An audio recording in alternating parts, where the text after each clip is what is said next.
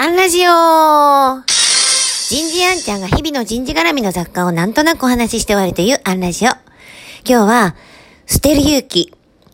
こんなテーマでお話ししてみようと思います。えー、今朝は桜島を拝みながら、仰ぎながらの録音になってます。えー昨日、えー情報提供した話のセミナーなんですけれども、えー昨日はですね、比較的ご参加者がベテランだったんですね。えっ、と、もしかしたらもう、50代、60代の方がメインだったかもしれません。役員クラスの方が多かったんです。なので、えー結構ペースを普段より2割ぐらい落としました。えー決して若手はたくさん入ってシニアは入らないって意味じゃなくて、ベテランになればなるほど、多分こう引き寄せがあるんですね。あ、今、あんちゃんが言ったことは、えっ、と、うちの会社で言ったらここにこう使えるんじゃないかなとか、だからあの時彼はこういう対応したのかなってこう、経験値がある分、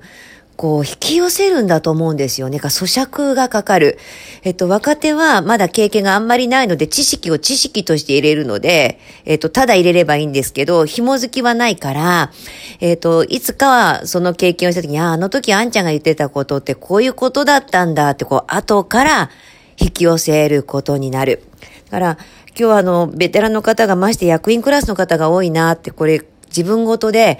あの、どう使おうって考えながら参加されるだろうなと思ったので、えっ、と、朝からちょっとペース落としてみたら、あ、やっぱこのペースだなってフィット感があったので、最終的にレジメも2、3割ぐらい落としました。カットしました。で、場合によっては、えっ、と、100用意したものを70しか提供しないっていう考え方もあるんですけど、そもそも公開セミナーは、例えば私が、えっ、と、1000という、えっ、と、単位のものを持っていて、それを1日にどうせ100ぐらいにしてしか情報提供できないんですね、厳選して。だから私からしたら、100のうち70しか提供できなかったって考え方もあるんですけど、ご参加された方は私の70を100として受け取ってくださるんです。それを無理して詰め込む方が結局、なんかお腹いっぱいでよくわからなかったってことになるので、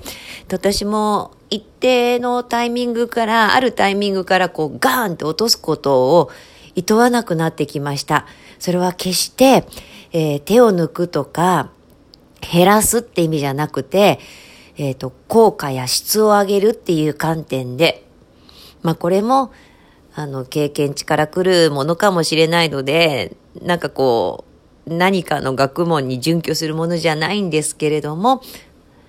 まあ、一つの経験値として、えーご紹介した次第です。今日はここまで。次回もお楽しみに。